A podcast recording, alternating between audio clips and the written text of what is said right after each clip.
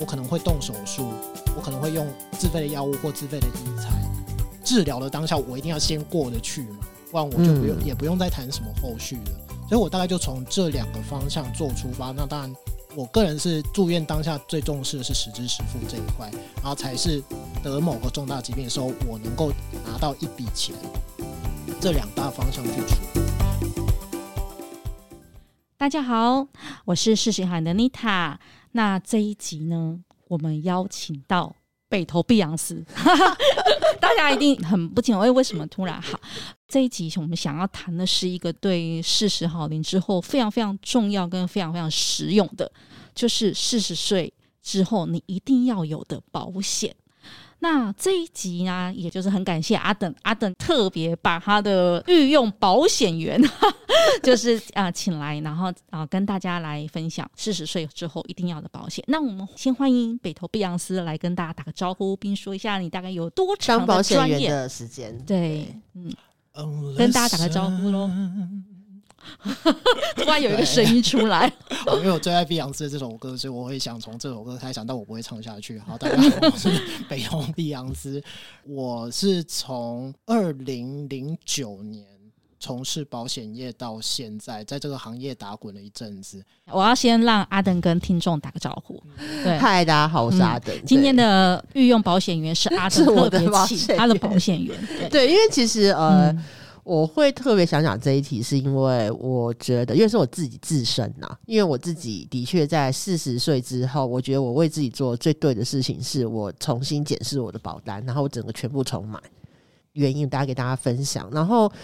然后这时候我就想说，哎，四十岁真的是的确是你检视保单一个很重要的关键。那所以我还想说要做一集这个样的节目，因为呃，也跟我觉得跟我自身经验有关，然后再是想要跟大家分享一些保险很重要的观念。然后，尤其是我当时想法上的错误，是我一直认为健保会 cover 我所有的事情，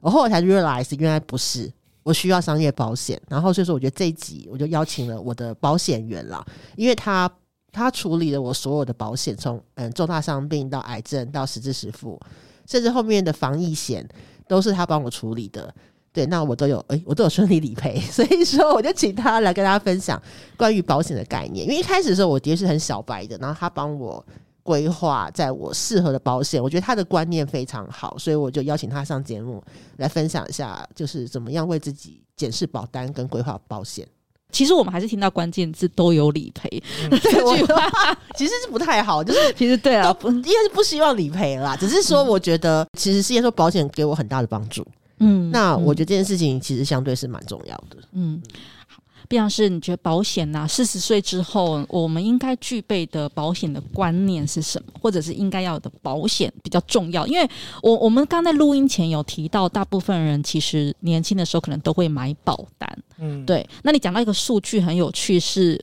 数据上来看比较多是储蓄险。对。对，因为你台湾人就像阿等，他在二三十岁不会预料到说，哦，他可能之后会需要到什么样的保险帮助他，太多。不会。是啊，对，大家都不会。赔钱，我也不太相信这件事情是会发生在我身上，嗯、所以我们大部分在我二三十岁的时候。储蓄险其实是很风险嘛，其实现在有时候会啦，但是四十岁之后特别讲，因为阿等有提到，呃，发生了某些的事情，不然其实他一直知道一系列来，他都在做健康知识，因为这是有乳癌。对，其实我可以分享一下，就是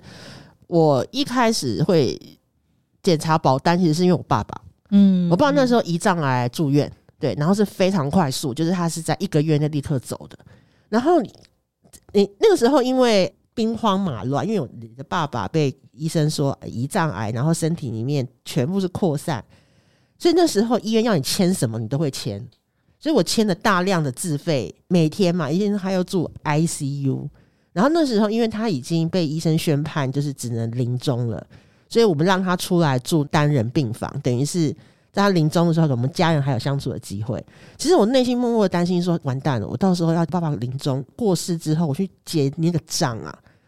我就想说，天哪，我们家付得起吗？因为我我我没有看那个价格，我也不知道我签了什么这样。结果没想到签出来之后，你知道，我们到最后整个走完所有流流程之后，我们还赚钱。嗯，我整个傻眼，我就这样哈。然后跟我弟两个这样想很久，然后我突然发现，原来保险很重要。嗯，那再来是因为我也担心说，我觉得我爸爸因为他胰脏癌，然后我的我爸的主治有跟我说，胰脏癌是有遗传可能性的，他有叫我要小心一点。然后，让我自己的生活习惯，其实我自己很不好，因为我抽烟、喝酒、熬夜，我大量时间压力很大。所以那时候我我知道我爸爸有帮我保保险，我我我我其实知道，就是我真的看不懂，就是我打开就哦，shit，这是什么东西？嗯、就是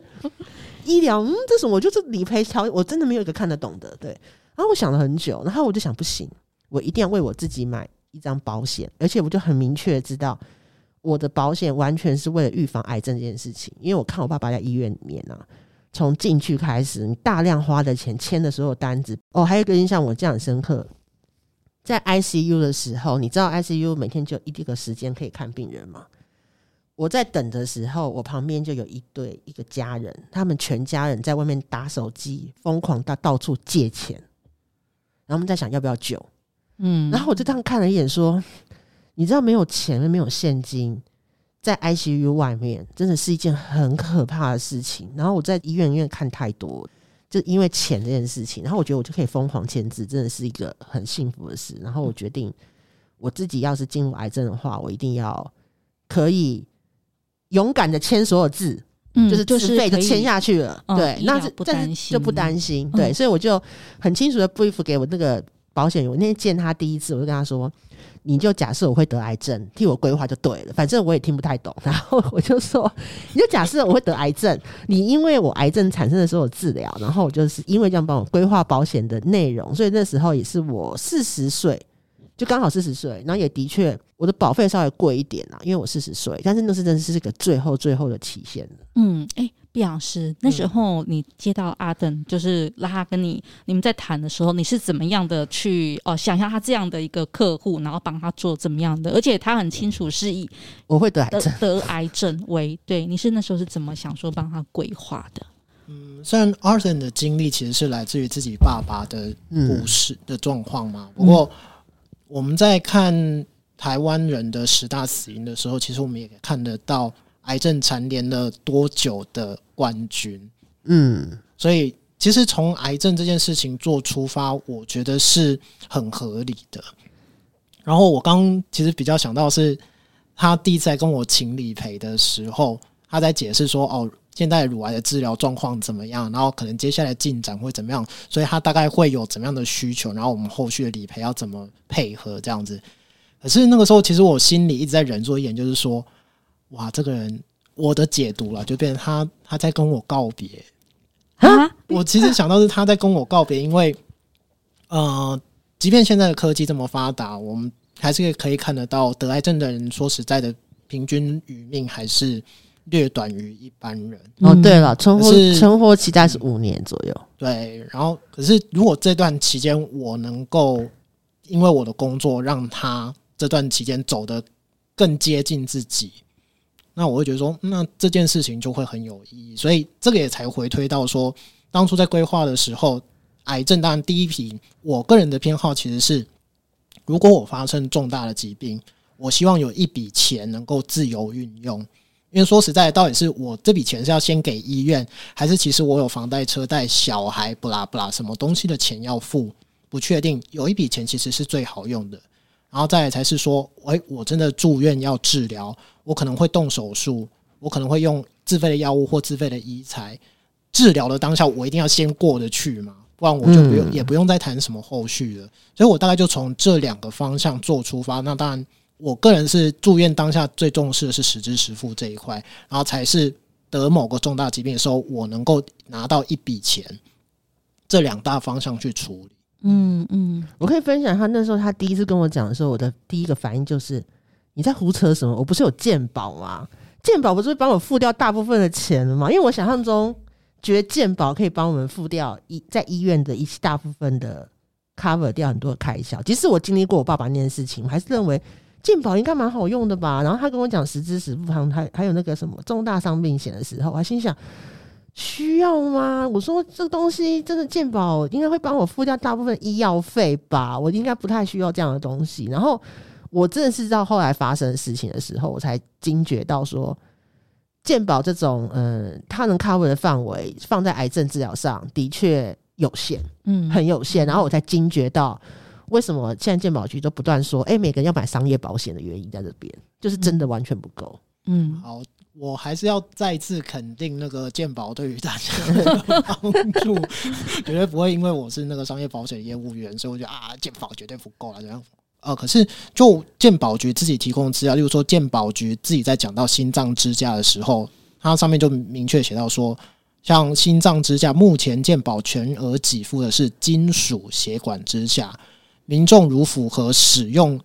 条件就可以。不用再额外付费，但是你要用其他什么像涂药支架这种东西的，你就要额外自费。嗯，所以这个也大概是大家在看健保跟看商业保险以及自己的需求的时候会产生落差原因。就是其实我觉得只要能够去处理这些资讯落差，大家在买保险跟使用保险上都会觉得放心的多。嗯嗯嗯。了解，那你觉得四十岁之后，在阿等的你这个客人身客人身，我觉得很清楚，是他他永远都常常是目标导向。没有没有，其实其实这件事情有点复杂，因为其实那时候我还给了一个很重要，就是我跟他说我的预算多少钱。对他，他真的很很少有可以像他这么清楚的跟你说，他就是要以假设他得癌症为主，然后预算多少为主。我先问他一般的人，一般是就有你的客户，假设在四十岁上或三十几岁上下，你帮他们规划保险的时候，最重要的你会先帮他们看什么指标吗？或者是他们因为假设都没有啊，就是他呃已经有保单，通常的保单我们假设他就是有可能储蓄险或一般的，以前都是寿险嘛，嗯，对，就是寿险。那四十岁之后，如果你检视会有哪几个指标会是你特别？比如说阿等很清楚的，我觉得今天有 remind 我们一个癌症。因为我们得癌症，因为之前我也没想过这件事。因为台湾现在十个人就一个得癌症了。对，这是一个，比如说哦，癌症这边。然后第二个是说，我像我自己提到的，假设是我，我像我自己是前几年是长照，呃，长照照护方面的。对，那你假设四十岁以上，你还有建议是哪？还有实支实付啊？刚刚有提到说重大伤病的实支实付，是不是以这四大个面向去帮忙规划或检视？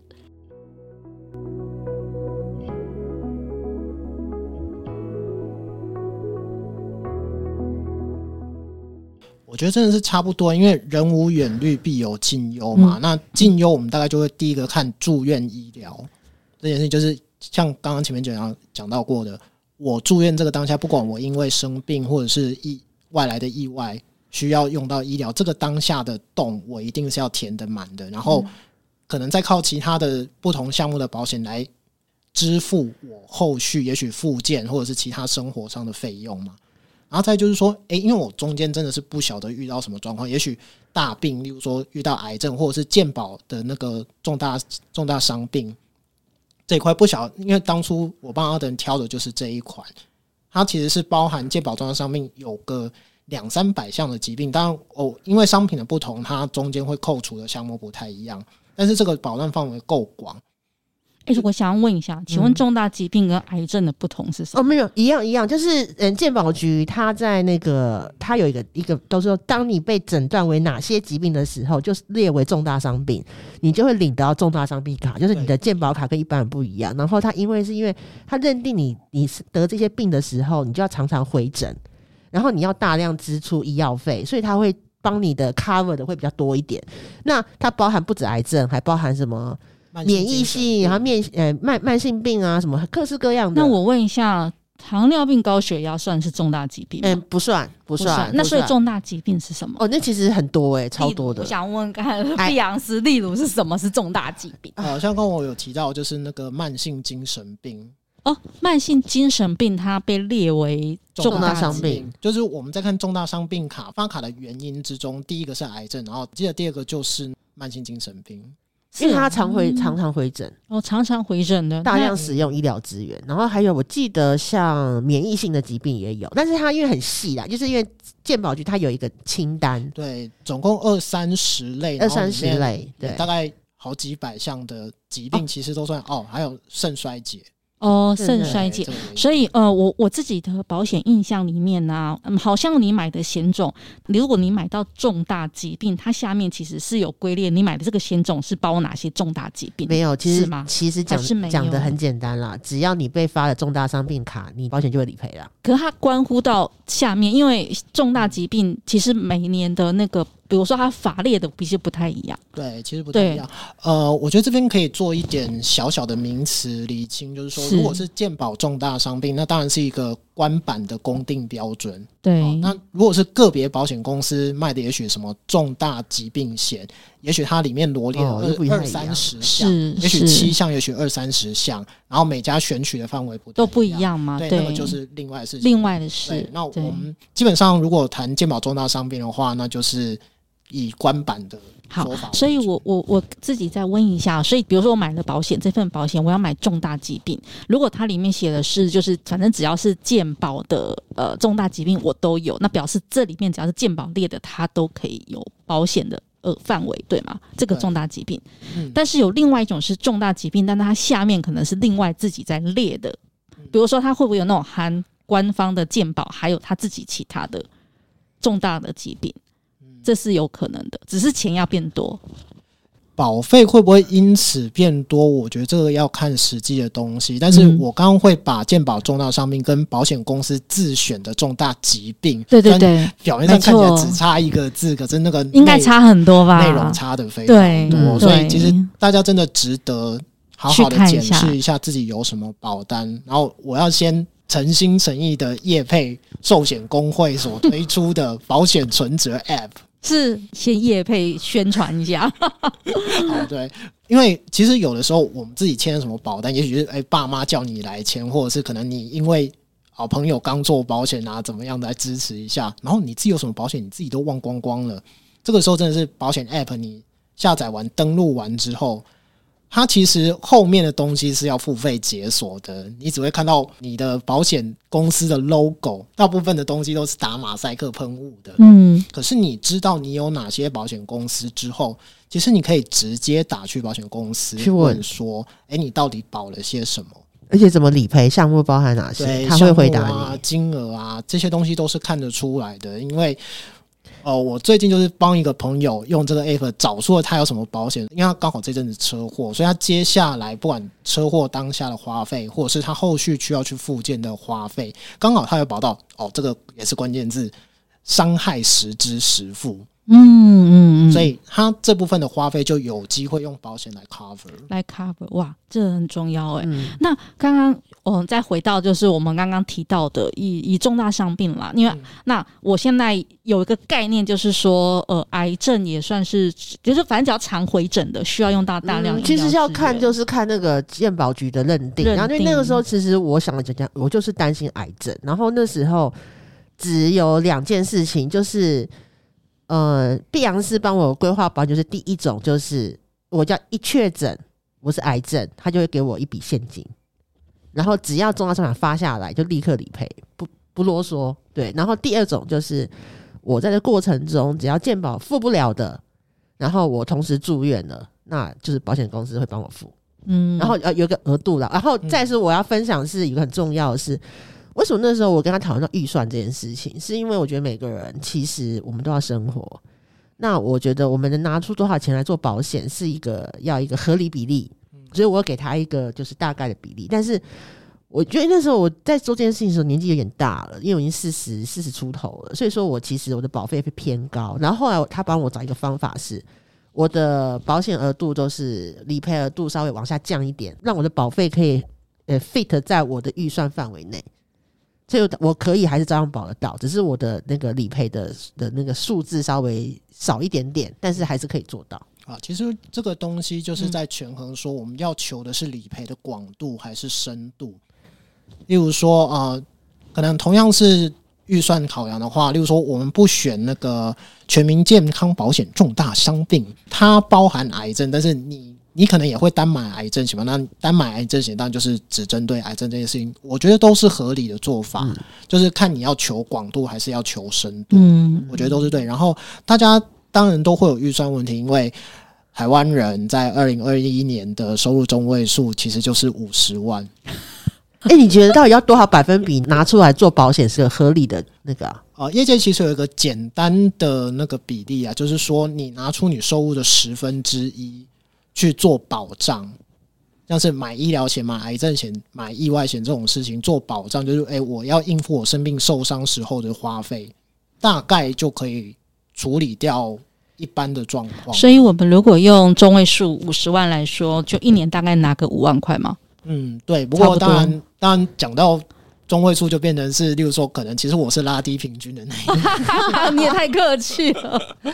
嗯，你拉低平均的，其实没有，你是你不是已经破百万了吗？对啊，你你至至少这么说，哦，不可以不可以，对啊，因为像、欸、其实我就直接讲，因为像那时候我就是用四万多块买的，然后因为我就是算好说，我觉得大概呃一年的到年底的时候，我可以拿四万多块出来，然后就是付这个保险费这样子。然后我先说那时候我后来。因为我自己后来就真的得癌癌症嘛，然后我才问一轮我身边的人，因为可能是我的职业比较特别吧，就是我发现在我认识的当中，甚至我的医生也跟我讲，其实大很多人都没有实支实付的医疗险跟癌症险，所以其实，在治疗过程中就压力非常大。嗯，然后就很多人跟我说，你他说你知道一个月一年拿十万多块出来，其实很难的。后来想想，好像是，其实是、欸，我觉得四五万，嗯，要拿这个，而且我还是往下降的哦，因为我的年纪太大了。还有一个原因是阿登，我觉得还有一个是阿登是单身，所以他一个人个人。我的意思是说，如果像我，我有小孩，我我加上孩子，我是说，如果你单身一年，比如说你拿个四五万出来。就其实其实已经差不多，可是如果像我们加上我们孩子跟自己的，我一年就可能要拿八九万出来耶。可是我真的大声呼吁是一定要的，嗯，是因为我那时候还是痛下决心做这件事啊，是因为我有想到，因为我单身。对对。然后如果我哪天我真的进医院了，是完全我要自己照顾我自己。那阵，然后那个时候其实我本来又要考虑要保长照险，我其实是有的。对，然后但是只是因为我真的没有钱，然后在没有钱的状况下，我只好舍掉长照，只保。就是癌症险跟呃重大伤病险跟实支实付，实支实付。对，哎、欸，说到这里，我刚刚想要问碧昂斯啊，如果以假设一年我们以，因为现在单身比例其实还蛮高的啦，所以我们就用单身的来看好了。嗯、而且就像刚刚阿登讲的，未来啊，如果是以单身的自己来说，我未来真的是自己只能照顾自己，而且就不能造成别人的麻烦。对啊，也没有帮你付医药费。如果我如果以这样规划，四十岁上下，你单又单身，你会觉得哪几个是最重要？一定要，比如说癌症，对，然后是必要，然后实支实付，然后后面好像还有意外长照，你有没有是最建议定要？怎么组合安排？我们大概以那距离的近到远来看的话，第一个当然就会是住院的实支实付。那其实这个大概跟意外险一并处理就好，因为有意外险相对单纯很多，就是有那种一年两千块上下，然后是我们。产险部门出的那种一年一约，因为反正他年纪大也不会变贵嘛，然后不贵，保费这样就可以处理掉大部分的问题，就可以一并处理。然后再来就会是前面也有提到重大伤病这一类的，不管你要呃遵循健保重大伤病的这个定义，或者是你针对癌症就好，我都我觉得都是一个好选择。然后再来就是好，前面治得好，当然都没有什么问题。我们会担心下一层的问题是。如果治不好，我长期需要被照顾，嗯，再往下就会是长照的问题。大概从这几个方向去规划，一定要有的，应该是大部分的范围都可以涵盖到了。那如果真的行有余力的话，可能就再再来一个储蓄险，放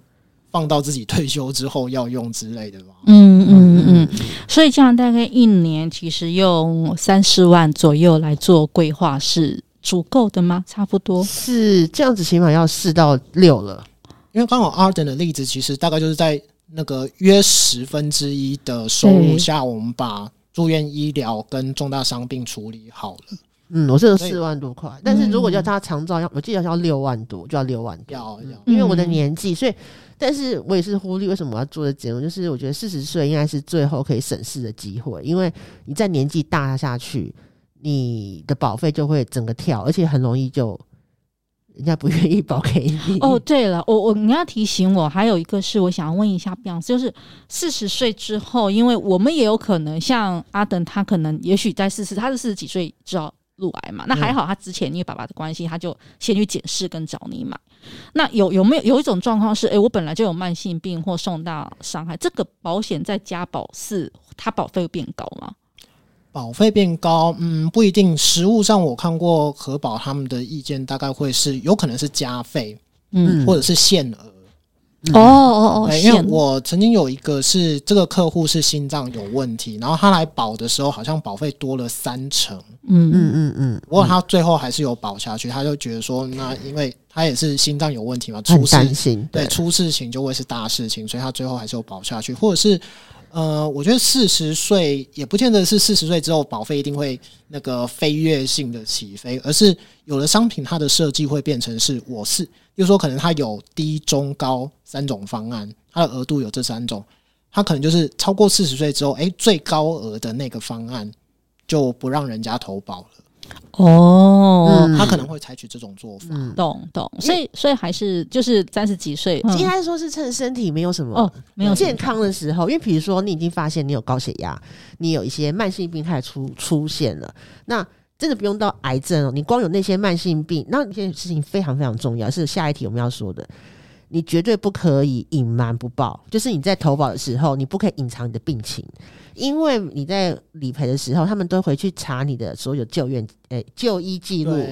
只要发现你曾经有类似的就医记录，他是有任何理由可以不理赔的。所以说要趁我，所以我才会鼓励大家要趁年轻，趁没有什么身体有什么检查出来任何奇怪的数字，也没有什么相关性的疾病的时候，赶快投投保，只要一过了那个生效期，哎、欸，什么要什么期？哦，等待期，等待期有三到六个月之后啊，你就是进入到保保险体体系，那时候你在。这最好还是不要，就是如果你发生了，你就可以理赔了。所以说，赶快趁你身体检查没有什么大状况的时候，否则话真的会容易理赔出问题。嗯，所以我们这一集就是先呼吁大家说，现在啊，赶快去一个有保单的去检视，检视一下你身上的保单，你有的 app 赶快去看一看。保险 app，保险存折 app，保险存折 app。对 对对，对，因为可能那不是不是自家公司，是寿险公会的东西，寿险公会的东西很重要。对，第二个就是你要开始认真思考。你对于你的重大伤病，你的说医疗，你有哪些的保险，你是必须要买的？然后你现在手上有多少预算可以做这件事情？一定要把这件事情排在里面很高的优先顺序里面，就是一定要有一笔钱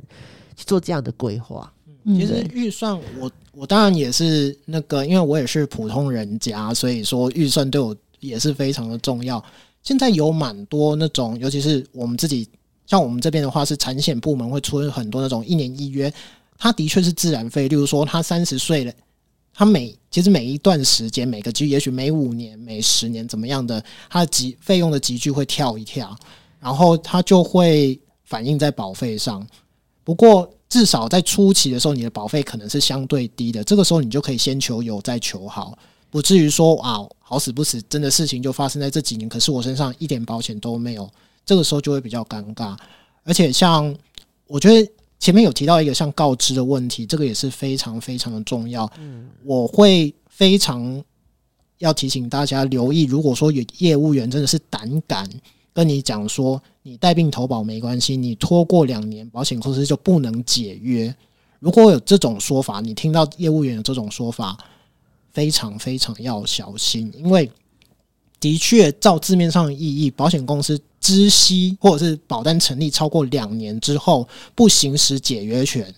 那的确这张保单不会被保险公司解约。但是重点是这样子的医，尤其是医疗险，它一开始疾病的定义就会写说是契约成立后超过等待期才会理赔。所以换句话说，保险公司不能解约，但是保险公司会不理赔？会理赔吗？嗯，他大他大可不理赔，然后保费也是可以不用还的。然后我就觉得这这期节目的最后一题，我是一定要问的是，我们到底该怎么选择保险业务员？因为这件事情其实很重要，我必须到产程，从接触我的业务员，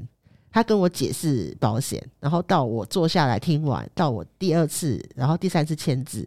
我没有听懂他讲的任何一句话，我完全是一个蒙着头签，因为我想说就不能不，我真的看不懂。然后我跟你讲，他给我一叠厚厚的。保单对不对？就是保单嘛，那个我翻开来，试算表啊，试算我真的看不懂哎、欸，我真的是到后来才发现，我才到现在我还是看不懂。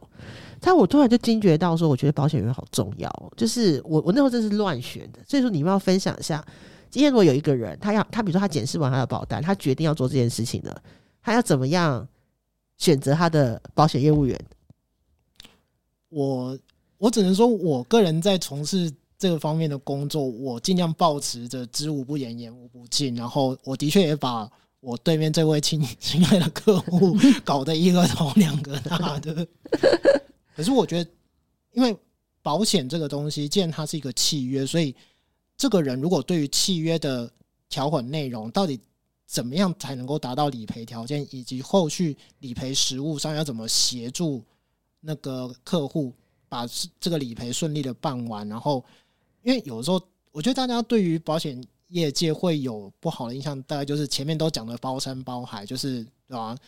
那个咱没三明拍谁啊，亲爱丢那个咱没拍谁的那种味道在，所以大家会有不好的印象。可是终究你买的是一个契约，所以他对于这个契约的条件到底清不清楚，我觉得会是关键。